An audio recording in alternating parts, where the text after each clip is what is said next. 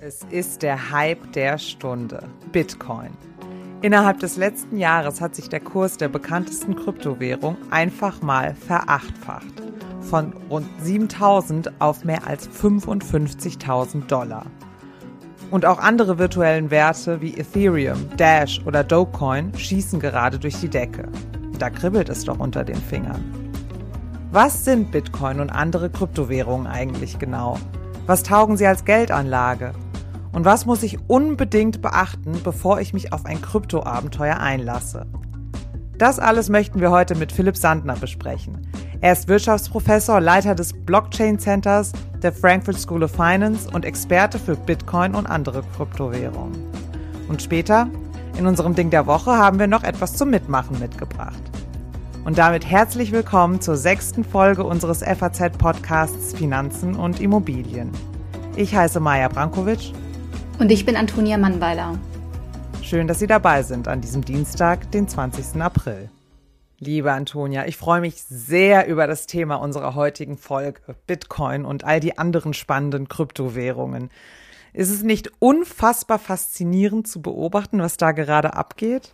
Ja, faszinierend, aufregend und nervenaufreibend, je nachdem, welches Nervenkostüm man halt so mitbringt, Maya.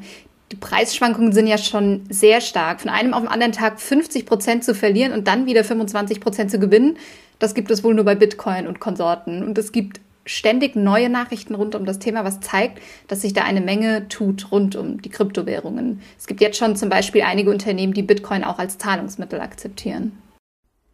Ja, also ich bin ja eigentlich extrem risikoscheu, was meine eigene Geldanlage angeht. Also ETF kaufen hat mich ja schon Überwindung gekostet. Aber so ein kleines Bitcoin-Abenteuer würde mich ja schon ein bisschen reizen. Und das nicht, weil ich unbedingt einen Tesla in äh, Bitcoin bezahlen will. Ja, und damit bist du tatsächlich auch nicht allein.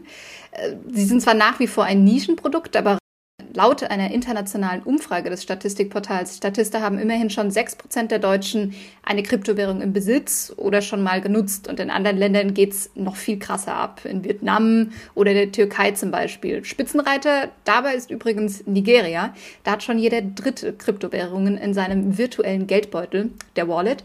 Aber bevor man sich Bitcoin zulegt oder andere Kryptowährungen, sollte man sich natürlich ausführlich damit auseinandersetzen und sich auch der Risiken bewusst sein. Allen voran den Kursschwankungen.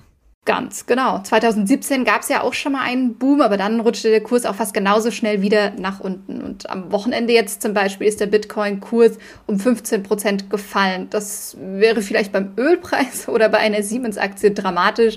Beim Bitcoin ist das aber fast wie ein kleines Niesen. Äh, Digitalwährungen sind hochvolatil. Das ist etwas, das man auf jeden Fall wissen muss. Ja, und dann gibt's ja da auch noch das klitzekleine Klimathema, das ja auch für sehr viel Kritik am Bitcoin sorgt.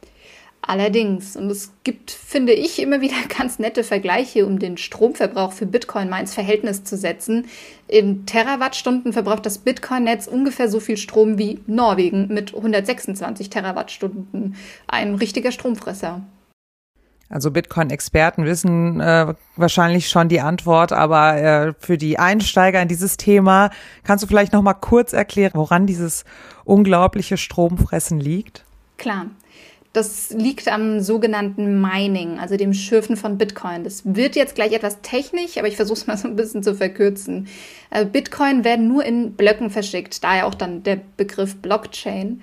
Und in diesen Blöcken befinden sich die Transaktionen, die einzelnen. Und jeder Block hat eine einzigartige Nummer, den sogenannten Hash. Und dieser wird vom Miner überprüft. Könnte ich auch Miner werden oder gibt es da so eine spezielle Gruppe an Leuten, die da privilegiert genug sind? Also theoretisch, wenn du wolltest, Maya, könnte aus dir ein digitaler Miner werden. Praktisch, aber wahrscheinlich wohl weniger. Man braucht für das Mining mittlerweile hochspezialisierte Hardware, dass es praktisch unmöglich ist, das selbst zu machen. Und was ist die Motivation, äh, beim Mining mitzumachen? Ja, als Miner erhältst du nämlich eine Vergütung, und zwar in Form von Bitcoin. Dafür stellen Miner aber auch ihre Rechenleistung zur Verfügung. Und weil die Computer sehr komplexe Rechenaufgaben lösen müssen, schluckt der ganze Prozess auch so wahnsinnig viel Strom. Das lohnt sich also oft nur dann für die Miner, also wenn du das äh, mal in Erwägung ziehen solltest, wenn der Kurs besonders hoch ist im Vergleich zu den Stromkosten.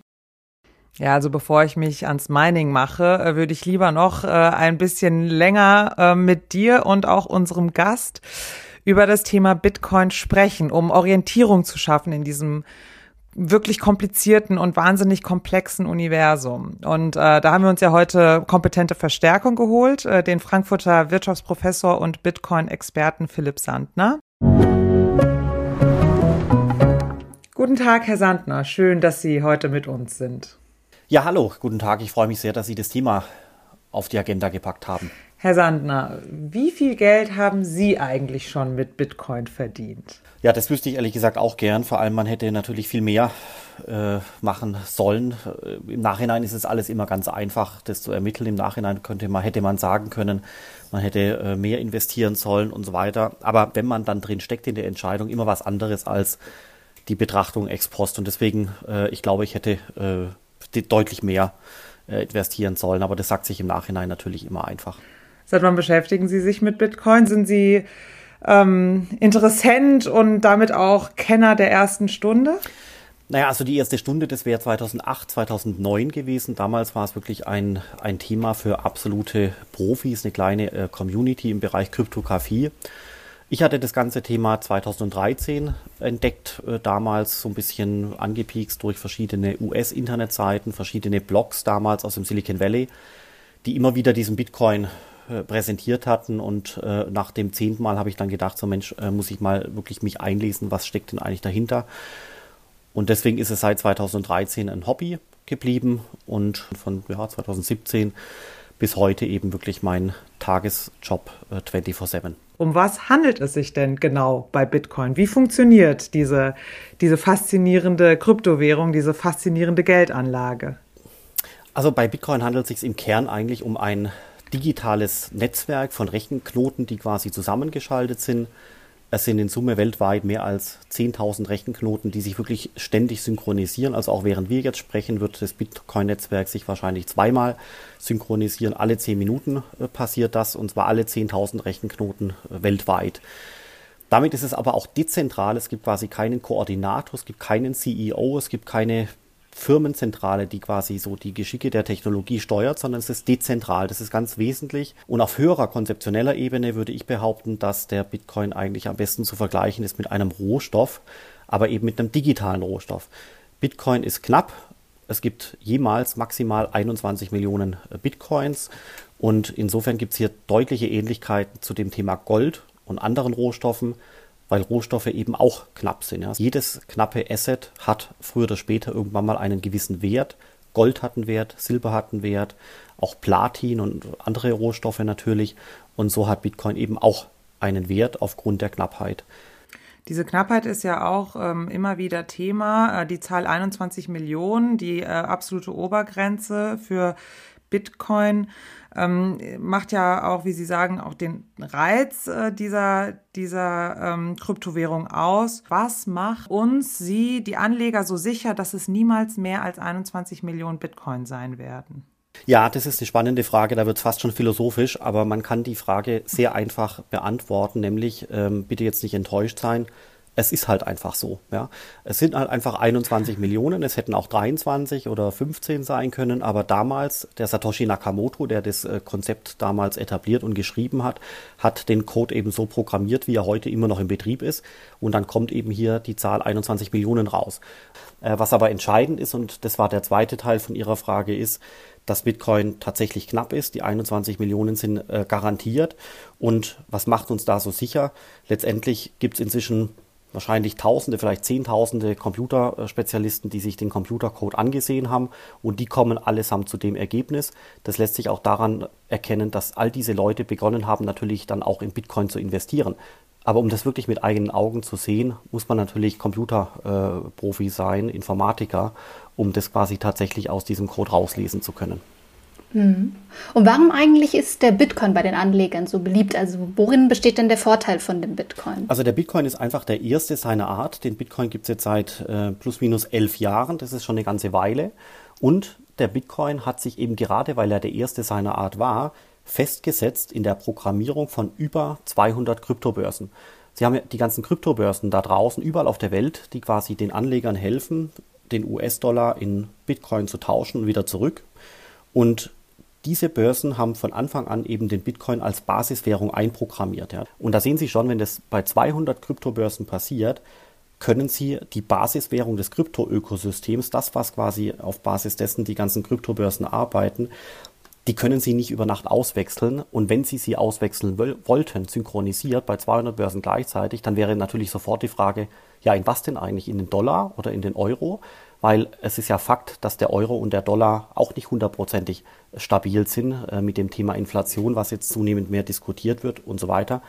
Deswegen, da erkennt man schon, äh, da gibt es quasi wenig bessere Lösungen. Und deswegen hat der Bitcoin, ist quasi die Reservewährung des gesamten Krypto-Ökosystems. Und jetzt noch kurz die zweite Frage, die Sie gestellt haben. Was ist denn eigentlich der Nutzen von Bitcoin? Ich glaube, es gibt drei Aspekte hier. Das eine ist, dass er ein Storage of Value sein kann, also ein Wertspeicher analog zu Gold.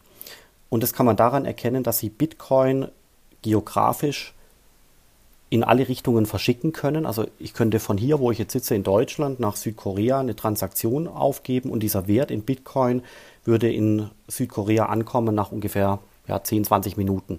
Und jetzt noch was anderes, ähm, was viel wichtiger ist. Wenn ich das tue und diesen Wert transportiere ich nach Südkorea, kann mich niemand daran hindern. Das Einzige, was ich brauche, ist ein Computer oder ein Handy. Ich brauche Strom natürlich, ganz klar. Und ich brauche äh, die entsprechende App oder den entsprechenden Netzwerkzugang und dann kann mich niemand auf der Welt hindern, diese Transaktion durchzuführen. Mich kann auch niemand daran hindern, Bitcoins zu besitzen. Und das ist was, was wir vielleicht aus deutscher Perspektive oder aus europäischer Perspektive gar nicht so wertschätzen können, weil hierzulande funktionieren die Institutionen ja relativ gut.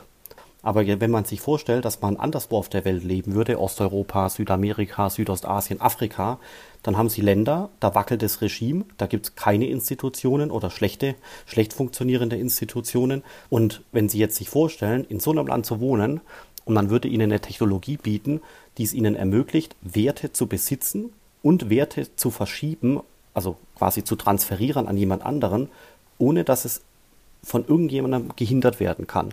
Kein Politiker, keine Institution, keine Behörde, kein Warlord. Niemand kann ihnen das Geld wegnehmen, weil das Einzige, was sie machen müssen, ist, sich ein ganz langes Passwort im Kopf zu merken.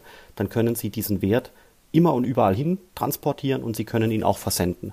Das ist schon wirklich eine beeindruckende Technologie. Diese Vorzüge, die äh, gibt es ja jetzt auch schon äh, seit längerem, also quasi seit der ersten Stunde, aber trotzdem ähm, ist ja dieser Bitcoin-Hype vor allem so in den letzten, sagen wir mal, äh, zwölf Monaten erst so, so richtig ähm, durch die Decke gegangen. Ähm, was befeuert den ähm, Bitcoin-Kurs aktuell so stark? Also genau, der, der Kurs von Bitcoin ergibt sich immer aus Angebot und Nachfrage. Das ist immer so an Märkten dieser Art. Und auf der Angebotsseite sieht man eben, dass inzwischen weniger Bitcoins tagtäglich entstehen wie noch vor einigen Jahren. Das heißt, man nähert sich so langsam an die 21 Millionen und es werden quasi von Jahr zu Jahr im Durchschnitt weniger Bitcoins erzeugt. Das heißt, das Angebot wird knapper.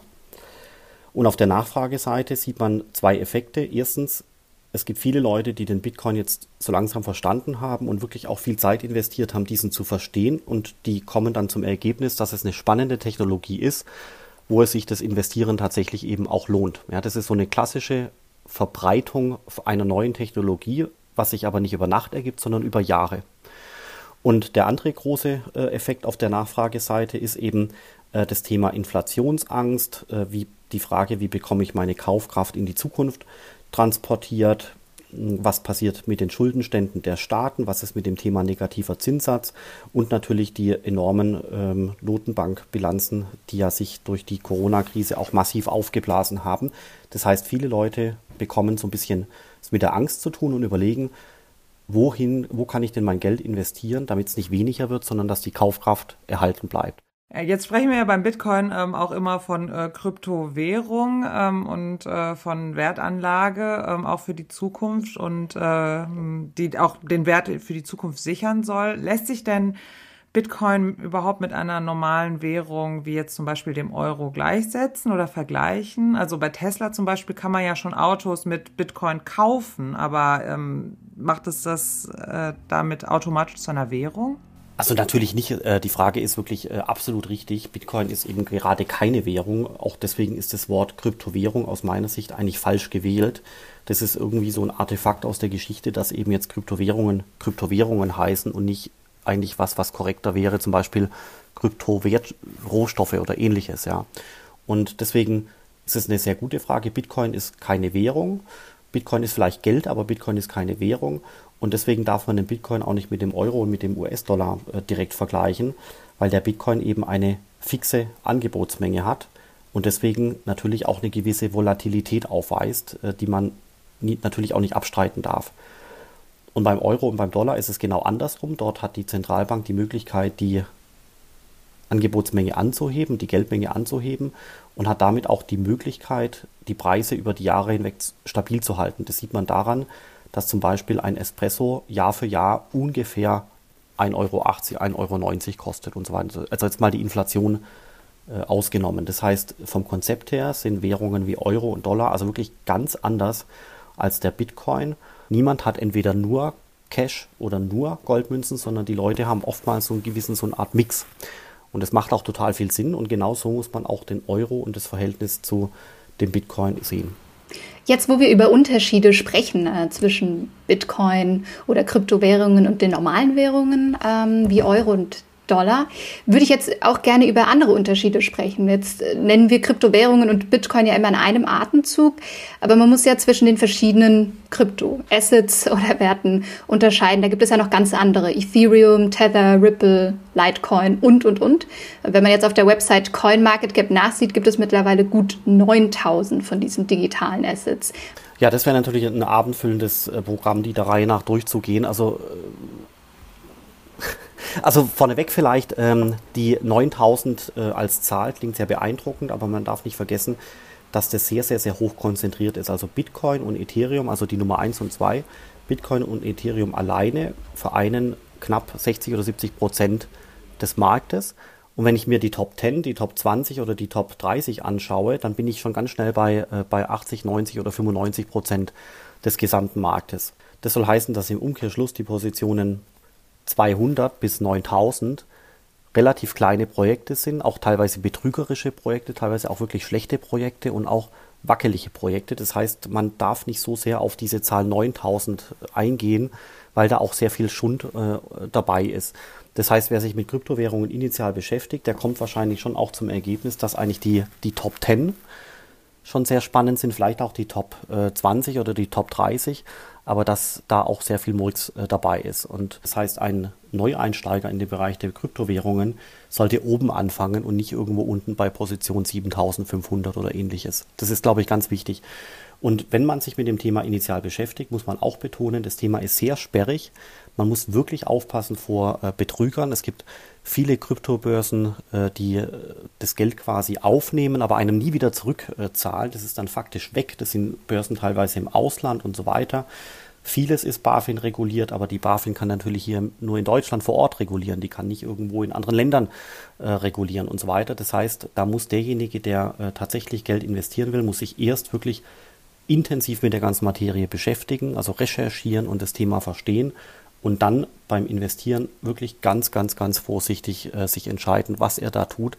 Und letzter Punkt hier dazu auch noch, das Thema ist sehr, sehr, sehr sperrig. Das bedeutet, man glaubt, man braucht, glaube ich, einige hundert Stunden Aufwand, um mit dem Thema inhaltlich klarzukommen, weil es wirklich komplex ist und äh, sich sehr schnell entwickelt. Würden Sie sagen, dass man erst äh, in Bitcoin überhaupt investieren sollte, äh, wenn man sich äh, die Zeit genommen hat, mehrere hundert Stunden sich mit Bitcoin äh, zu befassen? Also diese Zeit haben ja die allerwenigsten. Also selbst äh, in Corona-Zeiten, wo alle anderen Freuden des Alltags irgendwie verschwunden sind, hat man ja im Zweifel nicht 400, 500 Stunden, um sich äh, ausschließlich mit Bitcoin ähm, zu befassen. Es gibt natürlich auch hierzulande jetzt in Deutschland ansässige Kryptobörsen, wo man als Kunde eher geschützt ist, wenn man hier die, diese Börsen findet. Äh, das ist zum Beispiel äh, die Börse Stuttgart, das ist die Firma Bitwala aus Berlin, das ist die Firma Coinbase und so weiter. Das sind Unternehmen, die haben in Deutschland eine Gesellschaft, die sind BaFin reguliert und insofern glaube ich, dass dort das Risiko zu, zu investieren also wirklich deutlich niedriger ist, als wenn ich in irgendeiner Offshore Kryptobörse lande irgendwo am Ende der Welt. Jetzt angenommen, ich äh, wende mich mit meiner Anlage an äh, vertrauenswürdige Börsen. Was sind dann äh, die Folgepunkte, die ich beachten muss? Auf welche Gefahren muss ich ähm, Rücksicht nehmen? Wie muss ich mich äh, bestenfalls äh, verhalten, um ähm, andere Sicherheitsrisiken äh, möglichst gering zu halten? Also ich glaube, was ganz wichtig ist, ist, dass man einfach auch nicht zu viel Geld äh, in äh, Bitcoin und andere Kryptowährungen investiert. Ähm, also niemand sollte sein ganzes Vermögen investieren, niemand sollte auf Kredit anfangen, Kryptowährungen zu kaufen. Ich denke mal, das sind alles Weisheiten, die kennt man schon, die gelten hier aber natürlich auch. Ich glaube, man muss im Internet äh, per E-Mail und anderswo extremst aufpassen, um keinen Hackerangriffen ausgesetzt zu sein, weil Leute eben versuchen, das Passwort äh, von einem äh, zu erfahren durch verschiedene Spam-Mails, die dann da eintreffen. Also da muss man einfach skeptisch sein, äh, wenn E-Mails ankommen, die versuchen, ein Passwort zu erfragen. Also da muss, braucht man einfach eine gewisse Skepsis und eine gewisse IT-Grundfähigkeit, sonst würde man das Passwort einfach freigeben einem Betrüger. Und dann gibt es natürlich noch das Thema Besteuerung. Also ähm, im Falle äh, von Kursgewinnen äh, ist das natürlich steuerpflichtig in Deutschland. Und äh, deswegen glaube ich, muss man das auch im Hinterkopf behalten, dass man auf jeden Fall am Ende des Jahres äh, eine entsprechende Steuerbescheinigung erhält und die dem der eigenen Steuererklärung beifügt, weil natürlich äh, das Finanzamt das Thema auch ganz gut verstanden hat. Und wie sieht es mit der Gefahr der Regulierung aus? Also es gab ja schon diverse Länder äh, in der Vergangenheit, die den Handel mit äh, Bitcoin auch schon verboten haben. Also ähm, Ecuador. Jetzt zum Beispiel im neuesten Fall Türkei. Richtig, also mein Komplett verboten wurde es zumeist nicht. Also in China zum Beispiel wurde von, vor Jahren schon bestimmte Bereiche äh, des Kryptowährungssystems angepackt. Da ging es vor allem aber um die sogenannten ICOs von damals. Dann hat jetzt Indien das Thema äh, so ein bisschen äh, versucht äh, anzupacken von der regulatorischen Seite. Dann natürlich auch Nigeria und andere Länder. Und jetzt ganz jüngst vollkommen richtig äh, die Türkei. Aber was hier läuft, ist eigentlich sonnenklar. In der Türkei beginnt die Währung schwächer zu werden. Und der Staat hat Angst, dass zunehmend die Leute eben Kryptowährungen für als zweite Währung verwenden, um Zahlungsverkehr durchzuführen. Und das möchte der Staat eben unterbinden. Und deswegen hat der Staat Kryptowährungen in der Türkei nicht verboten, sondern er hat nur gesagt, dass man nicht mit Kryptowährungen bezahlen darf, aber man darf sie sehr wohl erwerben und man darf sie auch besitzen und aufbewahren, aber man darf sie nicht zu Zahlungszwecken einsetzen. Das ist ein Unterschied äh, zu einem relativ radikalen äh, Verbot. Aber was ich noch hervorheben wollte, ist, dass jetzt äh, diese Woche auch von der Börsenaufsicht in Amerika, von der SEC, ein, eine Blockchain-Expertin gesagt hat, dass sie sowieso nicht mehr daran glaubt, dass man Bitcoin verbieten kann. Es ist aus ihrer Sicht quasi unmöglich, Bitcoin lahmzulegen. Man müsste quasi das gesamte Internet ausschalten. Also wenn Sie jetzt sagen, Bitcoin und Co sind nicht mehr wegzudenken, würden Sie dann auch sagen, Kryptowerte gehören eigentlich in jedes Depot oder in jedes Portfolio? Ach, das muss jeder selber wissen. Also meine, so Investmententscheidungen und so weiter muss jeder selber wissen. Das ist wie die Frage, soll ich jetzt noch äh, auch bei den hohen Kursen äh, noch in DAX-Titel investieren oder nicht? Soll ich mir eine Immobilie kaufen oder nicht? Das ist schwierig, da äh, den Leuten was zu raten und man darf den Leuten auch da ehrlich gesagt nichts raten. Das muss jeder selber wissen. Ich persönlich bin der Meinung, dass das äh, viel dafür spricht, ähm, dass sich der Bitcoin äh, positiv entwickeln sollte, weil er eben auch letztendlich technisch so gebaut ist, dass er sich weiter verbreitet. Mhm. Und das noch äh, gepaart äh, mit äh, wirklich veritablen Inflationsängsten und anderen Sorgen, die man aufgrund der wirtschaftlichen Entwicklung so haben kann, ist es sicherlich nicht schlecht, sich mit dem Thema zu beschäftigen. Aber ob jetzt jemand investiert oder nicht, das muss jeder für sich selber entscheiden. Okay. Und zum Abschluss, was würden Sie sagen? Äh, wo steht der Bitcoin-Preis in einem Jahr und vielleicht in zehn Jahren? Also wo der Bitcoin-Preis in zehn Jahren ist, lässt sich aus meiner Sicht ähm, überhaupt gar nicht realistischerweise vorhersagen. Das wäre ist unmöglich. Die, die Volatilität ist enorm. Es geht zickzack rauf und zickzack wieder runter. Deswegen ist es unmöglich, einen bestimmten Preis an einem bestimmten Tag vorherzusagen. Aber was man, glaube ich, ähm, schon so ein bisschen annehmen kann, ist, dass der Bitcoin-Preis sich grundsätzlich vom Trend her positiv entwickeln dürfte und dass er deswegen in der Zukunft höher ist als heute. Das ist doch mal ein Wort. Herr Sandner, herzlichen Dank für das Gespräch. Ja, vielen Dank. Sehr gerne. Ja, das waren ja jetzt sehr viele, sehr spannende Informationen. Äh, an dich jetzt, Antonia, die Frage, was halten wir fest? Ja, Maja, was ich auf jeden Fall mitgenommen habe heute ist der Fakt, dass Kryptowährungen eigentlich eher mit Rohstoffen gleichzusetzen sind, wie Gold und weniger mit Währungen im klassischen Sinne jetzt wie der Euro oder der Dollar. Und bei dir? Ja, also ich äh, fand vor allem wichtig, dass äh, man sich bei der Kryptowährungsanlage an den größeren oder etablierteren Kryptowerten festhalten sollte, wie Bitcoin oder Ethereum, weil es einfach sehr, sehr viele Betrüger gibt und ähm, dass man auch äh, vor allem darauf achten sollte, an welcher Börse man das ganze Spiel mitspielt. Also die Börse Stuttgart wurde ja genannt, äh, Coinbase, Bitwala, ähm, die einfach regu reguliert sind und sie deshalb einfach zu sichereren Adressen für den Handel mit Digitalwährungen macht. Mhm. Und was ich auch noch interessant fand, ist, dass der Bitcoin eigentlich nicht mehr wegzudenken ist, weil er die Reservewährung des gesamten Krypto-Ökosystems ist und damit eigentlich ein de facto Standard geworden ist. Und habe ich noch was vergessen? Ja, das Wichtigste ist natürlich, sich gut mit der Materie beschäftigen. Allerdings, wie bei allen Dingen. Ja, Maja, bleibt zum Schluss noch unser Ding der Woche. Was hast du uns heute Schönes mitgebracht? Ja, wie angekündigt, äh, dürfen Hörerinnen und Hörer heute aktiv werden bei unserem Ding der Woche. Ich habe nämlich ein kleines Quiz dabei. Nu, ich liebe Quizzes. Schieß los. Wir sind drei Fragen, drei Finanzfragen natürlich. Wir sind ja hier Finanzpodcast. Und was es mit diesen Fragen auf sich hat, das äh, erkläre ich dann danach. Aber ich fange mal direkt mit Frage 1 an. Ready? Mhm. Ready. Gut. Angenommen, du hast 100 Euro auf einem Sparkonto und der Zinssatz beträgt 2% pro Jahr. 100 Euro, 2%. Was äh, hast du nach fünf Jahren auf dem Konto? 102 Euro, weniger als 102 Euro oder mehr als 102 Euro? Die Antwort darfst du für dich behalten, auf einen Zettel schreiben. Die Leser, äh, Hörer sollen ja mitmachen. Deshalb mache ich direkt mit Frage 2 weiter. Ready? Ja. Okay. Angenommen, die Verzinsung deines Sparkontos beträgt 1% pro Jahr und die Inflationsrate 2% pro Jahr. Wirst du nach einem Jahr mit dem Guthaben deines Kontos genauso viel, mehr oder weniger kaufen können als heute?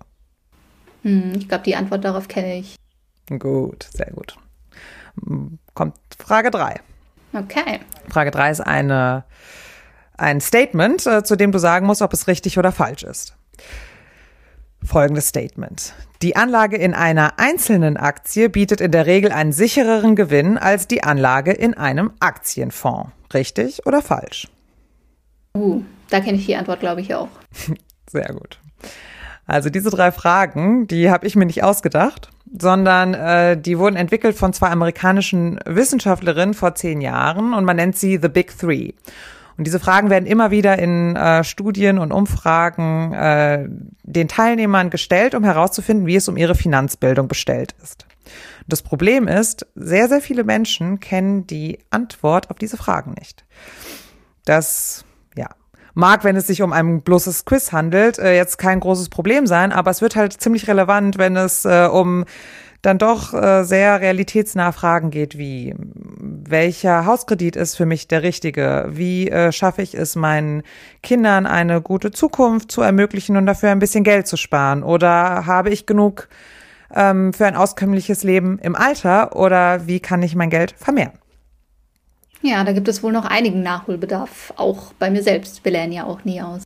Ja, dafür gibt es ja unseren Podcast, der uns immer wieder neue Erkenntnisse bringt. Und damit sind wir auch schon wieder am Ende unserer dieswöchigen Folge des FAZ-Podcasts Finanzen und Immobilien angelangt. Vielen Dank für die spannenden Gespräche, liebe Antonia. Und äh, Ihnen, liebe Hörerinnen und Hörer, für Ihre Zeit und Ihr Interesse. Wenn Sie Fragen haben, Themenwünsche oder andere Anregungen und uns vielleicht von den Erkenntnissen über die Antworten äh, zu den Big Three in Ihrem Bekannten- und Freundeskreis erzählen wollen, schicken Sie uns doch gerne eine E-Mail an podcast.faz.de oder schreiben Sie uns auf den gängigen Social-Media-Kanälen wie LinkedIn, Twitter oder Instagram. Wir freuen uns, wenn Sie uns abonnieren und natürlich auch, wenn Sie uns weiterempfehlen. Zu finden sind wir überall dort, wo es Podcasts gibt. Machen Sie es gut, bleiben Sie gesund und bis nächste Woche. Und machen Sie etwas aus Ihrem Geld oder Ihren Kryptowerten.